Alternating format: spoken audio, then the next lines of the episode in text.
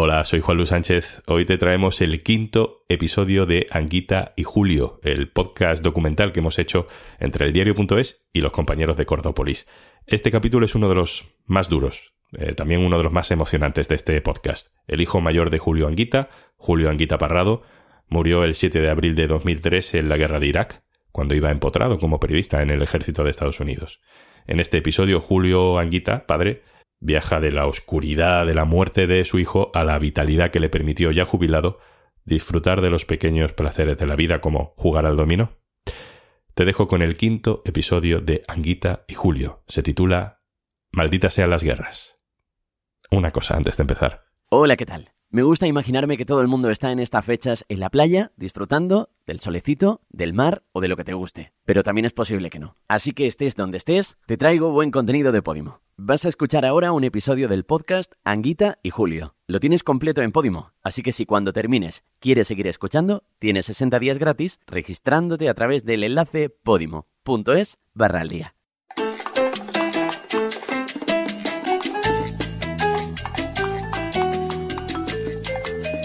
Era el primer capítulo de la quinta temporada. Eh, me acuerdo porque estábamos muy pendientes en aquella época de los estrenos de las temporadas, porque no es como ahora que hay un montón de series en las plataformas, pero aquella, en aquella época había cuatro series y, y justo empieza el capítulo y de repente vemos a Charlotte con su amigo gay que por detrás le adelanta a nuestro querido amigo Julián Guita Parrado. Digo, es él, es él. Para, para, para, para. Echamos para atrás, volvimos a verlo, volvimos a verlo y evidentemente era él. O sea, rápidamente, o sea, él adelanta y pasa por delante y se pierde la imagen. Entonces, nada, nos pusimos a pensar, bueno, vamos a, bu- a buscar el teléfono de su madre, la llamamos, quedamos con ella, le, le dimos una copia del CD y fue absolutamente emocionante porque ella no tenía ni idea de que su niño había intervenido en. Sexo en Nueva York. A él le encantaba esa serie. Y, y yo creo que él nunca supo que salió en esa serie. Que tú lo hubieras flipado. Y eh, hay una escena en las calles, en las calles y, a, y a él aparece por detrás, corriendo como siempre, con su, con su portátil, con- y pasa por detrás. Y le hubiera encantado, le hubiera encantado saber que sale en esa serie. Sí, sí. Ah. Él fue muy feliz allí, ¿eh? muy feliz. Anguita y Julio, un podcast de Cordópolis y el diario.es. Episodio 5. Malditas sean las guerras.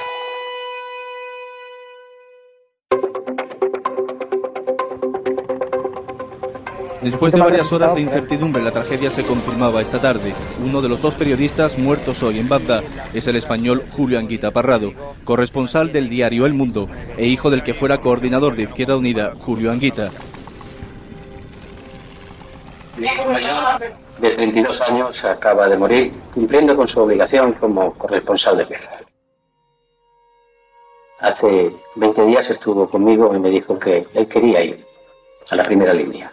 Los que han podido leer sus crónicas saben que era un hombre muy abierto y buen periodista. Ha cumplido con su deber. Ha sido un misil iraquí, pero da igual. Y malditas sean las guerras y los canallas que las apoyan.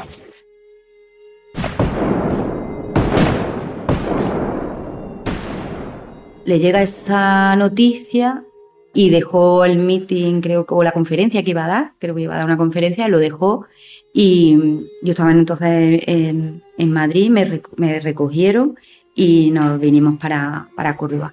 Y esa entereza la, la mantuvo hasta días después de... Bueno, cuando llegó y vio a mi madre, habló con mi madre y eso, bueno, se bajó un poco, pero días después sí, sí, sí, sí, sí ya se vino abajo.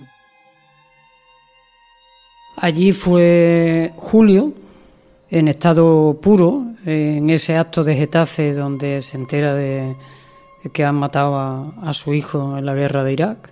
Y también fue Julio cuando en un momento determinado pues se derrumba. Detrás de la entereza que Julio Anguita manifestó en la muerte de su hijo, se esconde, bueno, pues su timidez. Su timidez y su forma de ser disimular, en definitiva, para no aparentar debilidad.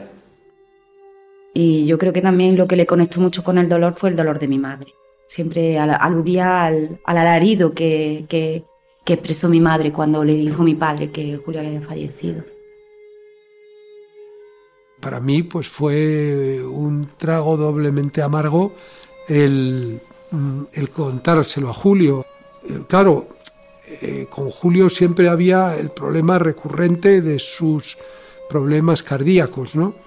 Pero a mí me pareció que yo no le podía, o sea, que yo le tenía que contar lo que yo supiera.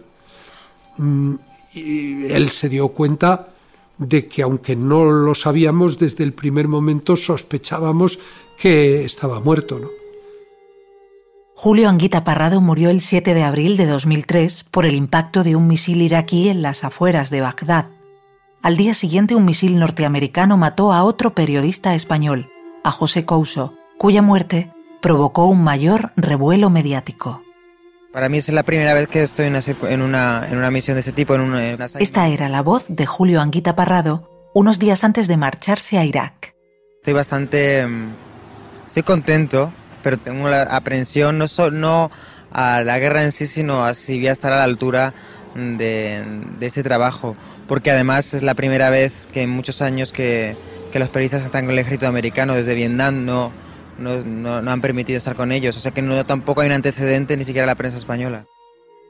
Entre los periodistas españoles que compartieron la experiencia con Julio Anguita Parrado estaba su amiga Mercedes Gallego. Mientras estuvimos en Kuwait antes de, salir hacia, hacia la guerra, eh, Julio intercambiaba mensajes por el teléfono con su madre y para mí eso fueron recuerdos muy entrañables porque estaba estaba muy emocionado de, ese cariño final de te quiero mucho mamá, yo también.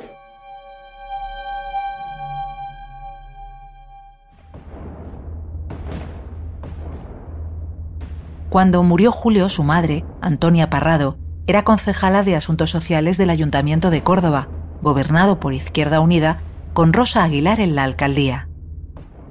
Mi más sincero agradecimiento al pueblo de Córdoba porque ha mostrado su solidaridad en recuerdo de un joven periodista cordobés que ha dejado su vida haciendo lo que él quería.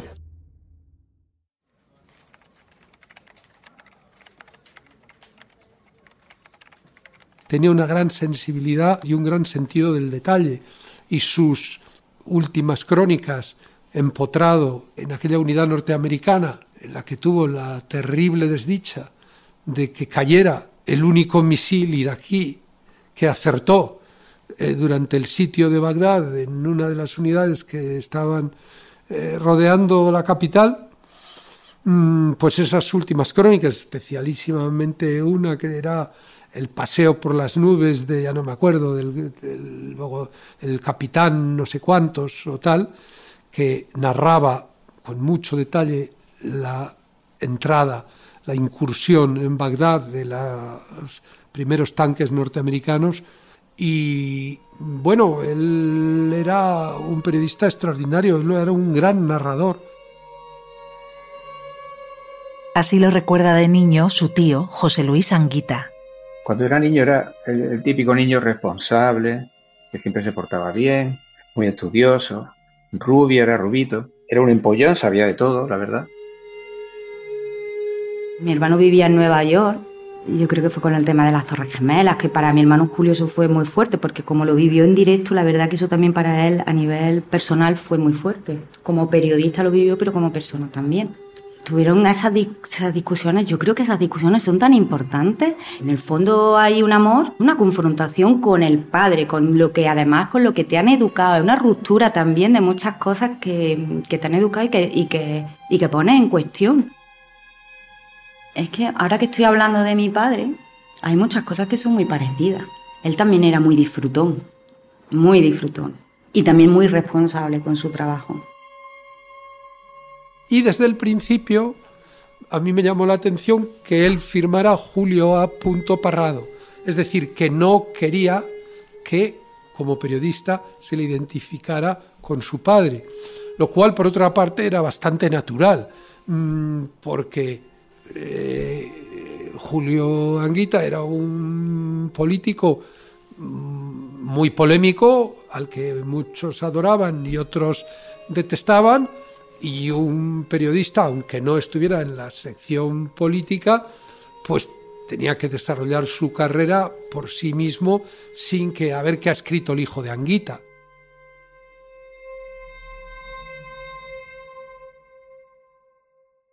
Señor don Pedro J. Ramírez, como amigo y compañero de Julio Anguita Parrado le pedimos que no asista usted a su funeral.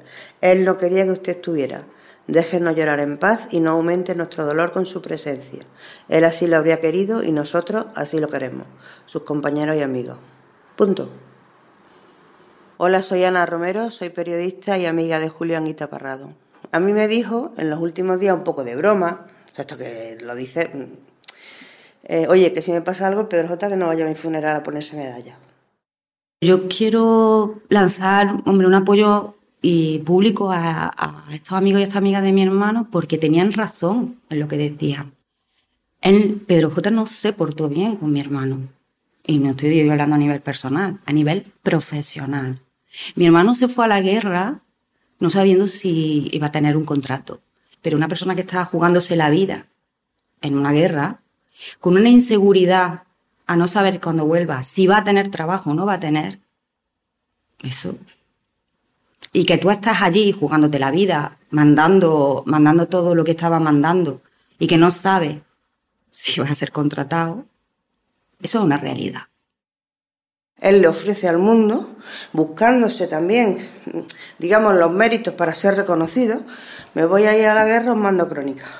No es que le mandaran, como corresponsal ni como enviado especial. Es que él se lo buscó y ofreció al mundo esas crónicas. Estuvieron hablando en el salón de la casa de la madre, con la madre y el padre, y supongo que también con, los, hermanos, y la madre le dijo ciertas cosas y dijo Pedro J.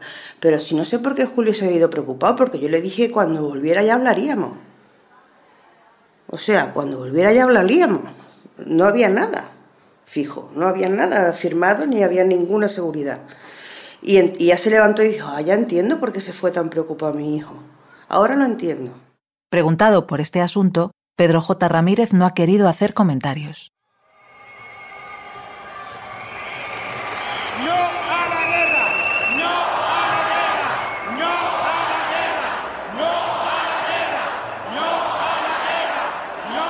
¿Tenía Julio Anguita a alguien concreto en mente cuando nombró a los canallas que promueven las guerras?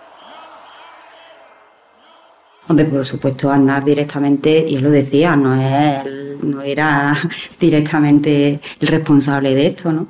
Bueno, pero era responsable de, de, haber mentido para, para, entrar en una guerra que iban a morir y que murieron muchas personas, ¿no? En, concreto, se destrozó un pueblo, ¿no? Sí, hubo un antes y un después la relación con Aznar. Yo nunca le escuché una... O sea, yo ni siquiera estoy seguro de que Anguita estuviera hablando, refiriéndose con nombre y apellido a Adnar, cuando hablaba de los canallas que habían eh, provocado la guerra. ¿no? Mm, es evidente que había una oposición abrumadora a lo que hizo Aznar, que por otro lado no fue meter a España en la guerra, pues España no participó como tal, pero sí fue avalar fuera del marco de Naciones Unidas la intervención norteamericana en base a una información flagrantemente falsa, ¿no? Puede estar usted seguro y pueden estar seguros todas las personas que nos ven que les estoy diciendo la verdad. El régimen aquí tiene armas de destrucción masiva. Pero yo nunca percibí que hubiera un sentimiento de imputación de culpa a dominem. ¿eh? No, le he preguntado tampoco. Claro, yo nunca, pero se lo, se lo, se lo voy a preguntar un día a Aznar, a ver si alguna vez volvieron a hablar después de la muerte de su hijo y en qué términos. Una pregunta que también nos hubiera gustado hacer a Aznar desde aquí, es otro expresidente de la época de Julio Anguita, junto a Felipe González, que no ha accedido a hablar para este documental. Pero, ¿llegó Aznar a dar el pésame a la familia Anguita por la muerte de Julio Anguita Parrado? En aquella época, Aznar y Anguita ya tenían una relación fluida. Habían compartido algunos momentos juntos, como la cena en casa de Pedro J o esa partida de dominó en Córdoba tan solo unos meses antes de que estallara la guerra en Irak. Cuando murió mi hijo, él me mandó un pésame y una justificación por escrito. No le contesté. No le contesté, pero también yo me he negado, como han pretendido algunos medios de comunicación, a que yo usase la muerte de mi hijo como un ataque a él. No. Yo a él lo condeno por su participación en la guerra, pero mi hijo fue a esa guerra porque quiso. Por tanto, no le he echado la sangre de mi hijo, ni tampoco a los iraquíes, a nadie. No le contesté porque me pareció indigno la participación de España en esa barbaridad.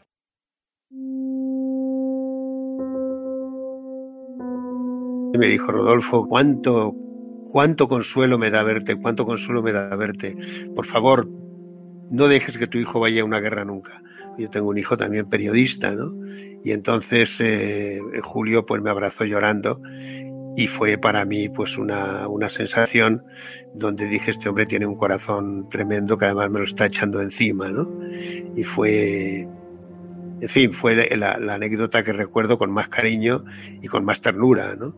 el preocuparse de mi hijo cuando a su hijo lo habían matado en una guerra. ¿no? En ese sentido, Julio era pues una persona que tenía un sentimiento muy, muy, eh, muy hondo ¿no? respecto a los problemas de los demás.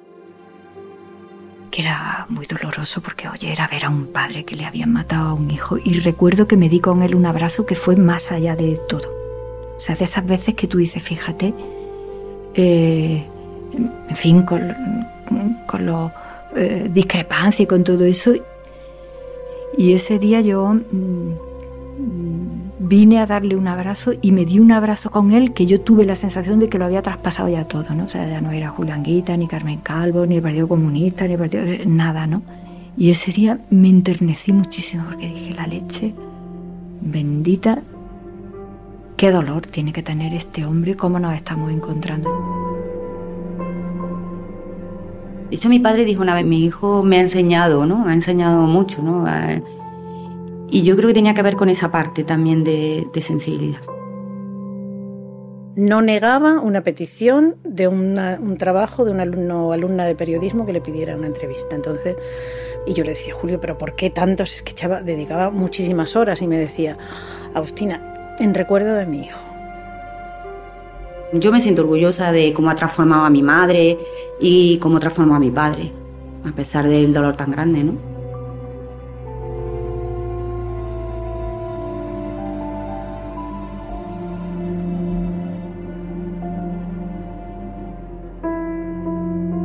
Si lo más importante de una biografía es el acto final de una vida, la de Julio, su tercer acto, fue una culminación de lo personal y de lo político. Dos años y medio antes de la muerte de Julio Anguita Parrado, su padre había vuelto a las aulas. Obligado a dejar la política activa por sus problemas cardíacos, Julio retomó su profesión de maestro en el Instituto Blas Infante de Córdoba hasta su jubilación. Impartió lengua e historia en primero y en segundo de la ESO. Julio fue maestro por encima de todo, siempre. Entonces, al volver al, instituto, mm, es que, es que él estaba feliz por un bendito problema de salud. Esa fue la excusa que me vino. Parece ser que hay divinidad que me dio el regalo. Primeramente, yo pedí un mes de permiso, sin cobrar, porque yo termino de ser coordinador general tal día que hoy y al día siguiente tenía que incorporarme. O sea, el 4 de diciembre de mi primer día de clase. Y lo digo con mucho orgullo. Como Fray Luis de León decíamos ayer, me enfrenté a la clase como si hubiese habido un puente, no había ocurrido nada con la misma normalidad que siempre. Bernardo Ruiz fue uno de los alumnos de Julio en el instituto. Yo nunca tuve esa percepción de él como profesor en una estructura piramidal de mando. Cualquier profesor nuestro sabía más que nosotros, era evidente, ¿no? Pero, pero que él nunca utilizó su estatus social y educativo para imponer la lección. Y él me decía, es que contradecirse es positivo, es que aquel que no se contradice es que no piensa están expectantes, les estoy explicando los derechos humanos y de pronto les digo lo siguiente. Miren ustedes, yo le hablo de ustedes, a los alumnos. Eh, yo tuve su edad, ¿eh? el carcamal que está aquí fue joven. Quiero decir que ustedes llegarán aquí, si llegan. Se den cuenta de que esto es una situación eterna. ¿Han pensado ustedes alguna vez si van a cobrar una pensión? Silencio de muerte. Una vez jubilado, Julio pudo elegir entre su pensión de maestro y la de exdiputado. Se quedó con la de maestro por principios, aunque fuese más baja. A través del Congreso de los Diputados intentó donar la diferencia entre ambas pensiones a actividades sociales y culturales, algo que la normativa no le permitió. No perdonaba una partida de dominó al mediodía en la corredera de Córdoba, una plaza porticada con sabor a plaza mayor llena de luz y de color. Julio solía jugar con amigos como Pepe Benjumea o Pepa Bonilla. Bueno, no, nunca, no. nunca lo he visto relajado en la política. Y aquí se relajaba Sí, jugando. yo creo que era. Bueno, últimamente él estaba más relajado en la política, era más Bueno. sereno, ¿no? De política no hablaba, pero mm, surgía en una conversación, porque estamos jugando y estamos hablando. Y si surgía la conversación de, de historia, de cualquier, cualquier cosa, cualquier tema. Había veces que nos daba un discurso que era una flipada. Sí, de historia y Sí, luego sí. o ponerse a cantar copla, que para Copla, él la, copla, la que copla para le él la copla Eso de estar jugando al dominó y cantando, eso era para él una delicia. Se le notaba que disfrutaba. cantar ojos verdes. Esta es una de las pocas grabaciones que existen de Julio cantando. Y el amor es un juego con su cara y su cruz, con su cara y su cruz. Fue en un descuido mientras esperaba comenzar una entrevista, allá por los años 80, en uno de los patios del Palacio de Viana, en plena fiesta de los patios cordobeses. Julio hablaba entonces de los patios y parecía hablar de sí mismo. Y entonces lo que ha sido una cosa íntima, como son los patios. El patio cordobés es el patio interiorizado. Por fuera, no importa cómo sea, pero por dentro está toda la riqueza interior. Estalla y se muestra fuera. Incluso parecía hablar también de sus ideales a través del antiguo concepto de vida del patio cordobés. Pero que sabía cultivar algo que hoy hemos perdido por desgracia. Es como la gente cuidaba y quería el entorno más cercano, con flores. A lo mejor era muy pobre, muy humilde, pero tenía la maceta. Y tenía un concepto de calidad de vida, que yo creo que es un concepto de calidad de vida bueno para el futuro, ¿eh? y que hemos empezado a perder por mor de cierto consumismo. Yo creo que en este pasado presente de Córdoba hay elementos de una sociedad de futuro. Era un amante de la copla, con toda la contradicción que para él era esa parte popular de la copla le encantaba, ¿no? Se tomaba dos copitas, una copita nada más. En fin, era cuando nos enfadábamos y montábamos bronca, decías que ya no vengo más, ¿eh? Vamos a comportarnos que si no, no vengo más. No. Julio, Julio no tenía jamás un mal perder, era una persona que hombre, le- gustaba, correcto. le gustaba ganar como a todo el mundo cuando nos ponemos, pero jamás tenía un mal perder. Venía a, a la dice, cosa decía eh, la gente cuando venían a hacerle fotos o a hacerle preguntas. Y, perdón, perdón, perdón, no, no, no, no, estoy en mi momento íntimo, no, no, no rompa la intimidad, por favor, no, con mucho respeto, pero Cuando viene mi padre a Córdoba, eh, que mm, bueno, ya deja la política, bueno, de primera línea, y, y también fallece mi hermano, yo creo que mi padre empieza a permitirse el, el abrirse a esas emociones y a poderlas expresar. Ahí sí hay una ruptura en él y el decir, ¿por qué no? Me lo voy a permitir, vengo de, la- de estar constreñido, de, de- de- y creo que estas emociones son las que, son las que tengo, son, son buenas y, me- y sobre todo me hacen bien. Le decirle a un hijo o a una hija te quiero mucho, o, y darte un abrazo, o emocionarse. Es que yo creo que cuando te lo permites es que, es que te relaja, ¿eh? Es que te relaja. Él era últimamente estaba feliz, estaba feliz. Estaba feliz. no tenía ese rictus tan, tan seco, solamente cuando se enfadaba, pero no tenía ese rictus, era, se paraban con él y era muy agradable, era, era otra cosa, era otra cosa. Las preocupaciones, pues lógicamente eran decir me voy a ir de aquí, no voy a ver ningún cambio, y estaba preocupado por lo que estaba ocurriendo políticamente en este momento, ¿no?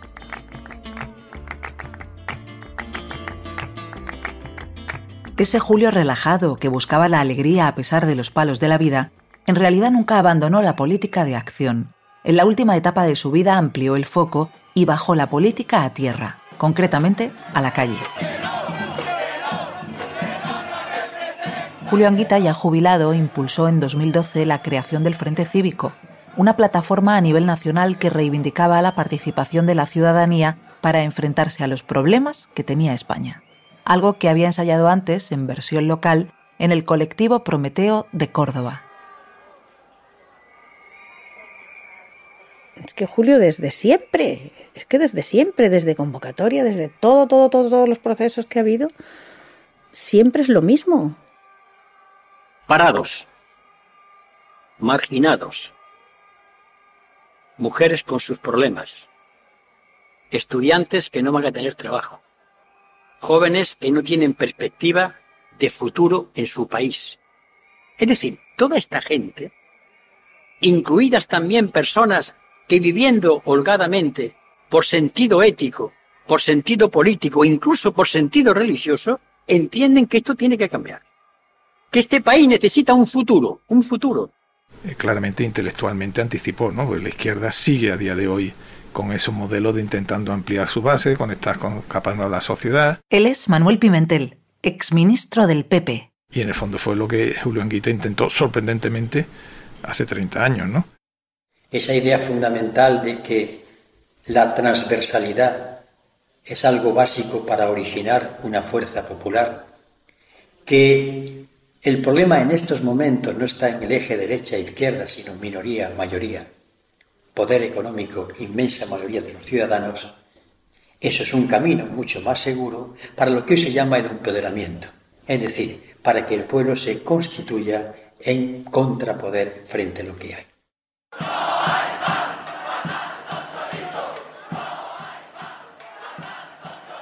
Él, él como gato viejo, decía, oye, atención, que está la fase hermosa de los procesos, cuando la utopía sale a las calles y cuando, en fin, el 68 y tantas otras veces, ¿no? Que lo que viene después no necesariamente florecerá pues esta semilla de ilusión, ¿no? Y él lo, sabía, pero le gustaba mucho, le gustaba mucho. Una vez dicho eso, él decía, oye, que todo esto del exceso de partitocracia, de los ideales, de tal, esto lo llevo luchando muchos años y a veces he recibido muchas críticas, ¿eh? Y no he sido comprendido, ¿no?